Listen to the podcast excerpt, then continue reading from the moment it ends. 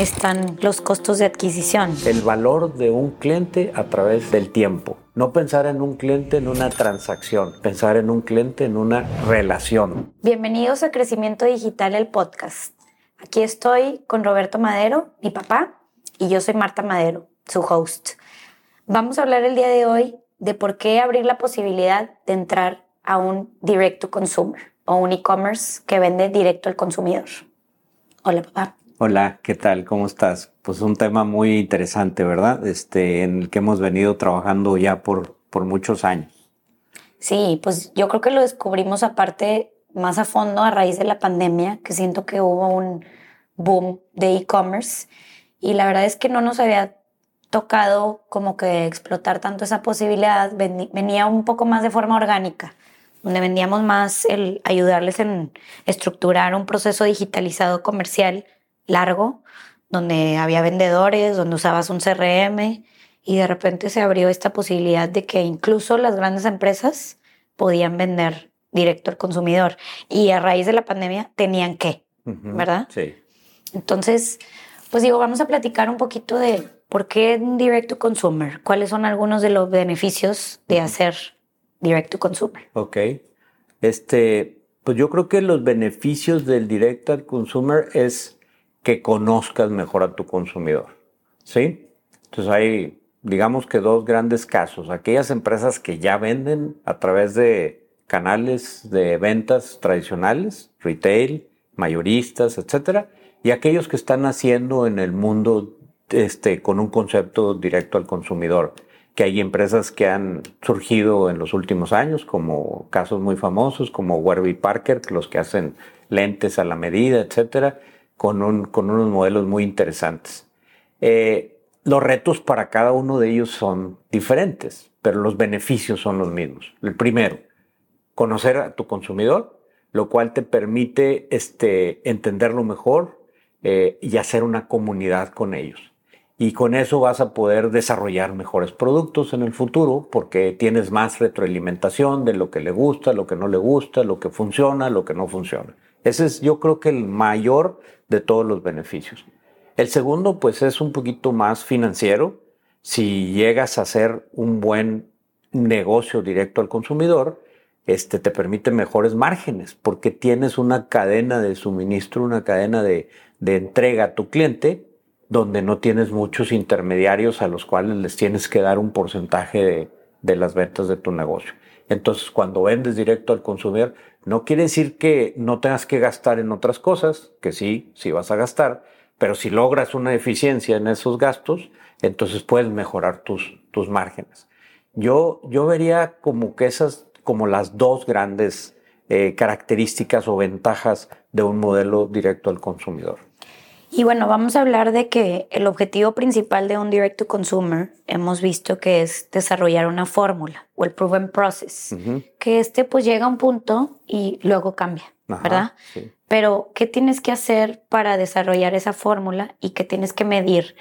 Porque luego quiero hablar de, marcas muy específicas que han logrado dominar la fórmula y siguen cambiándola y siguen disrumpiendo todo para las empresas chicas que están eh, abriéndose la posibilidad del directo consumo. Sí, quizás antes de eso habría que platicar también así como en las ventajas, los retos que ofrece, ¿verdad?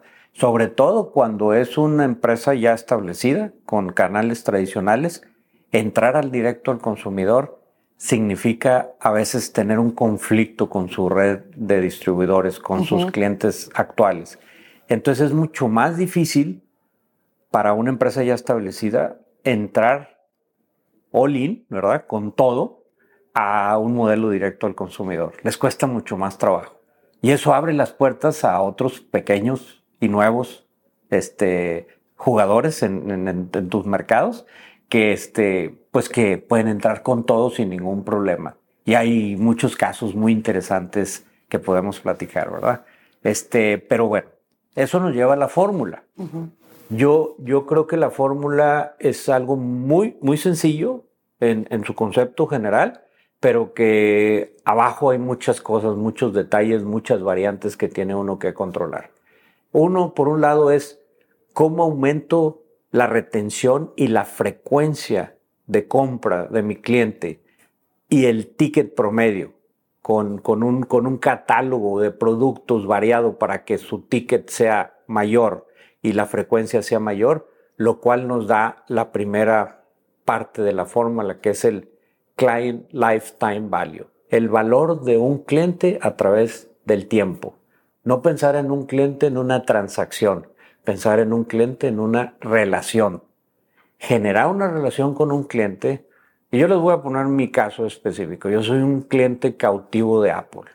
Nunca voy a comprar otras cosas que no sea Apple porque eh, yo fui distribuidor de Apple con las primeras, conozco la historia, estoy ligado a esa marca de una forma muy emocional y entonces todo lo que vende Apple lo compro yo. O sea, si voy a tener un teléfono va a ser Apple, si van a hacer unos audífonos va a ser Apple, si va a ser lo que sea, siempre tengo. Esa lealtad que generas, que va más allá de una lealtad, ¿sí? Este, se vuelve una marca de culto, ¿verdad? Cuando tú cultivas adecuadamente a esa comunidad y le respondes y lo entiendes y le hablas directamente. Entonces creo que esa es, esa es una cosa que te hace que aumente el lifetime value.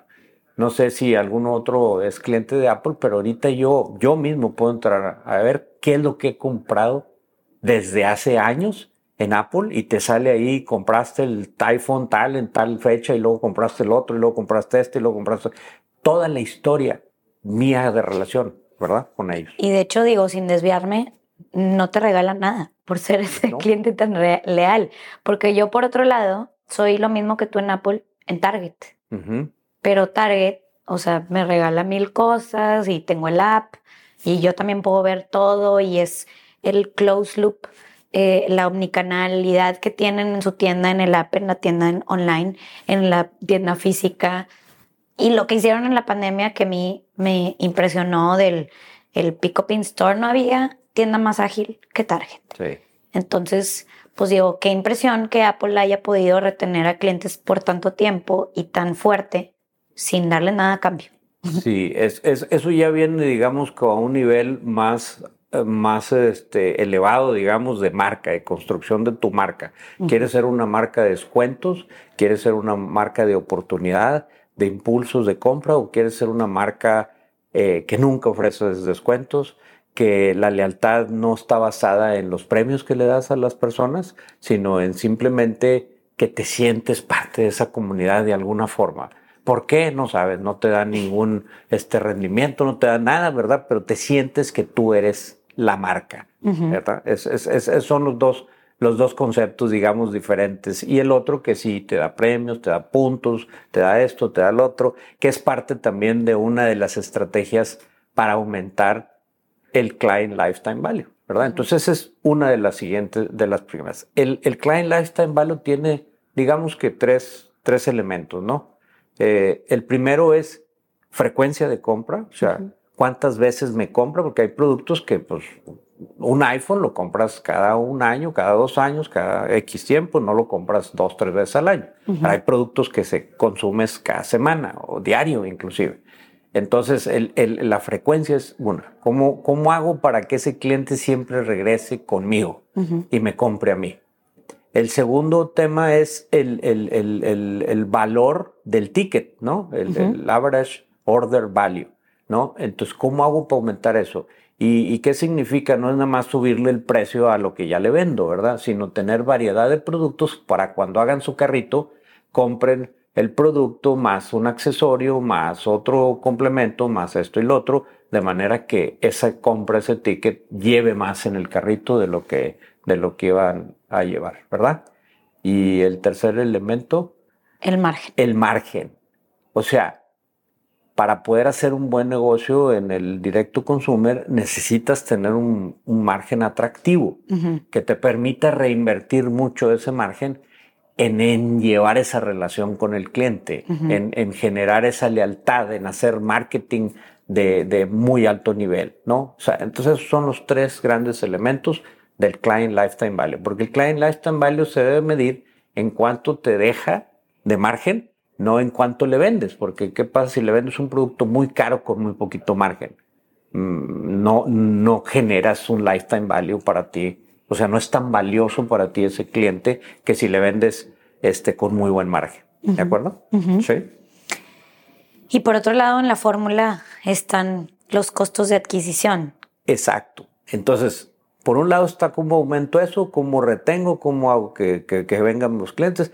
Uno no entiende que la, el, el, negocio directo al consumidor, y yo creo que cualquiera, es ya no tener que gastar para que el cliente te vuelva a comprar.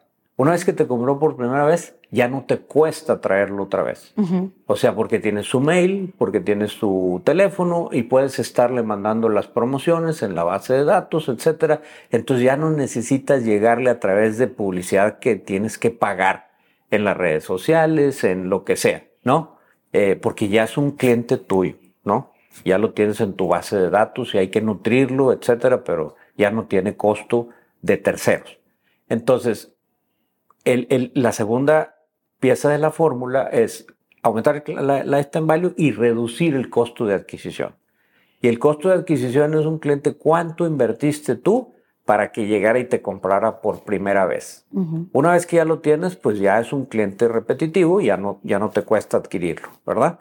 Pero ¿cuánto te costó lograr que viniera a comprarte? Si tú todo lo que gastaste en publicidad y lo, el esfuerzo que hiciste para traerlo, este, te cuesta eh, 100 pesos por cliente, 1000 pesos por cliente, 2000 pesos por cliente, dependiendo obviamente del producto que vengas, este, combinado con el, con el lifetime value, entonces esa es la fórmula, digamos, virtuosa que debes de producir, bajar el costo de adquisición y subir el lifetime value. Esa es la fórmula, muy sencilla, ¿no?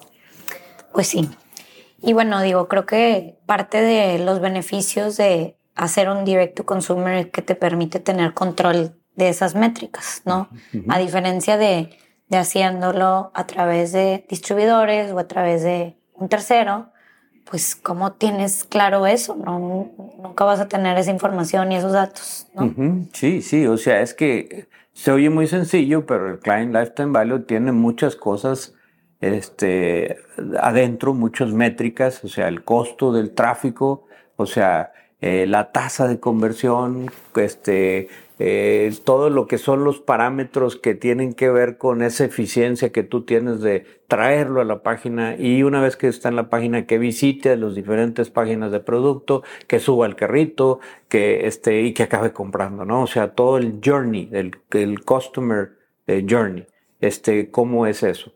Entonces, este, pues yo creo que, yo creo que hay, hay, hay, hay cada, cada tipo de negocio tiene diferentes parámetros y diferentes que tienes que encontrar para ir desarrollando que esa fórmula de esas dos variantes sea lo más eficiente posible, sea, sea lo más eh, ganadora posible, ¿no? Sí. Sí. ¿Verdad? Sí, y pues bueno, ya, ya para concluir, eh, me gustaría regresar a hablar un poquito de las marcas que han dominado el construir esa fórmula y cuáles deberían de optar por no hacer una estrategia directo consumer versus las que sí. Porque también en el episodio, hace unos episodios hablábamos del caso de los seltzers, por ejemplo. Pues sí, puedes crear un programa de lealtad y hacer un D2C más en base a construir una comunidad. Pero ¿qué pasa cuando vendes tortillas, por ejemplo? O sea... Sí, o sea, productos de, de, de, consumo masivo, este, tal vez no son muy propensos al modelo directo al consumidor. Este, aunque ya han surgido algunos negocios que venden, por decirte, paletas de chicle, este, y que su modelo es 100% directo al consumidor, que tienen ciertas características muy diferenciadas, pero yo creo que es difícil sostener si no te apoyas en, en, el, en la distribución masiva a través de los supermercados, eh, hay, hay, que, hay que tener otra cosa en mente. Tú puedes ser 100% directo al consumidor o puedes combinar el directo al consumidor con otros canales de ventas. Entonces, dependiendo del tipo de producto que, que tengas, es donde dices, ¿de veras me da un valor agregado tener un, un distribuidor o vender a través de un retailer? ¿Eso le ofrece un beneficio a mi cliente? Porque pierdo toda la información que tengo yo cuando el cliente, el consumidor me compra directo a mí. Entonces, las marcas de consumo masivo, los productos de consumo masivo, este, no necesariamente eh, son propensos a irse a un directo al consumidor. Sí, es que me llama la atención porque yo, yo en verdad creo que los distribuidores como esencia, como distribuidores van a desaparecer en algún momento. Pero me, me llama la atención, o sea, escucho casos del Butcher Box que vende cajas de eh, carne y en Estados Unidos esas cosas funcionan perfecto y aquí, pues de hecho, eh, Memo tiene un amigo que vende carne, pero pues tuvo que poner su tienda física, o sea, no se puede ir al D2C 100% digital. En Estados Unidos tienes el caso que vende chocolates sin distribuidores en su e-commerce y funciona, porque aquí no, y como que el elemento, la fórmula, las métricas y los indicadores que tienes que medir es tan importante porque cuando decides que vale la pena poner tu punto de venta versus seguir en un direct consumer digital para siempre. Bueno, aquí hay que, hay que hacer una observación. Directo al consumer sí incluye este, tiendas físicas, ¿verdad? O sea, tú puedes tener una estrategia directo al, al consumidor omnicanal. O sea, tienes tiendas físicas y tienes, pero las tiendas son tuyas. Sí, no, me ah. refiero a cuando, cuando vendes con o sea, poner una tienda de chocolates o venderlo en un e-commerce, o sea, me llama la atención que pueda funcionar también, como dices, vender paletas. Sí. O sea, ¿cómo, ¿cómo puedes sostenerte como negocio, incluso pensar en poner una tienda física propia, sí. sin pensar en distribuidores? O sea, que es ese elemento que yo siento que vamos para allá, hasta el que vende tortillas tiene que pensar en eso. Y sí creo que el primer punto es construir tu comunidad, pero ¿cómo haces esa vinculación con las personas vendiendo tortillas? Hablábamos hace rato, por ejemplo, de alguien como Apple que pues tiene, eh, tiene muchos años directo al consumidor, vende muy poco a través de terceros, vendió algún momento por Best Buy, etcétera, pero pero cuando decidieron sacar sus tiendas físicas, este, y, desarrollaron el concepto de tiendas que son más como salas de exhibición, donde puedes comprar obviamente y venden mucho en sus tiendas físicas, este, pero que para ellos no hay una diferenciación entre que te, le compres en la tienda física y le compres online. Y ese es uno de los grandes errores que tienen muchas empresas también. Ponen a competir a sus canales, ¿verdad? O sea, como si fueran competencia. Ah, el online contra el versus las tiendas. No, hay que juntarlos porque para el cliente eres tú, eres la marca, ¿verdad? Y tienes que atenderlo por los, por los dos medios. Entonces, aclarando que el directo al consumidor no solamente es este, online, también puede incluir un poquito vender a través de algunos marketplaces. También puede ser parte de la estrategia de ETC que, que ahí entra un poquito en el debate. Si vendo en Amazon, ¿estoy directo al consumidor? Eh, yo, en lo particular, creo que no. ¿Por qué? Porque el que tiene los datos y la información de todo el proceso de venta del journey es Amazon, no eres tú. Tú no tienes toda la información.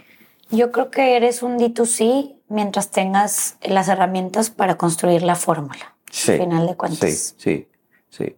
Entonces, este, creo que es fundamental que, que, pensemos en el directo al consumidor no como el canal e-commerce solamente, sino el, el, canal que nos permite atender al cliente en tiendas o donde sea, este, pero directamente y entendiéndolo y atendiéndolo bien. Que la experiencia sea contigo, no, no con un tercero, ¿verdad? Eso es fundamental. Pues muchas gracias, papá, por acompañarnos en este episodio. Estuvo muy, muy padre la plática al que le interese que platiquemos más sobre cómo desarrollar la fórmula para su negocio y empezar por optar por eh, abrir la posibilidad de un direct to consumer, por favor escríbanos por nuestras redes sociales, un correo que lo ponemos en la descripción o en nuestra página web. Tenemos mucho contenido para dar de qué hablar. Muchas gracias a todos y no olviden de seguirnos.